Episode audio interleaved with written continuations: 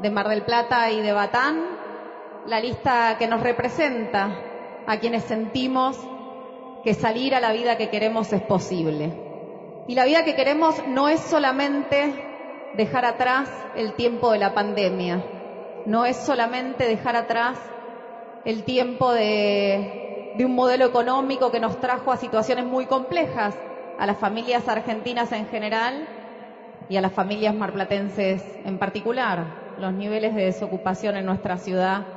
no son casuales, tienen que ver con una ciudad que hasta el momento no se ha comprometido desde la gestión local a construir un presente, un destino diferente, con oportunidades laborales para todos y para todas, para las mujeres y los hombres de Mar del Plata y de Batán.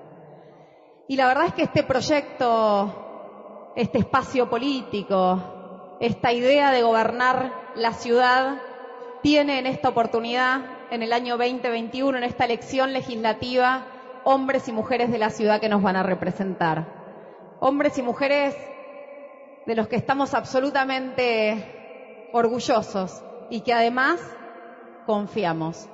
Confiamos porque nos conocemos hace mucho tiempo y confiamos porque sabemos que hay muchos y muchas vecinos de la ciudad que confían en ellos, en cada uno. Y esos vecinos y vecinas de la ciudad representan distintos sectores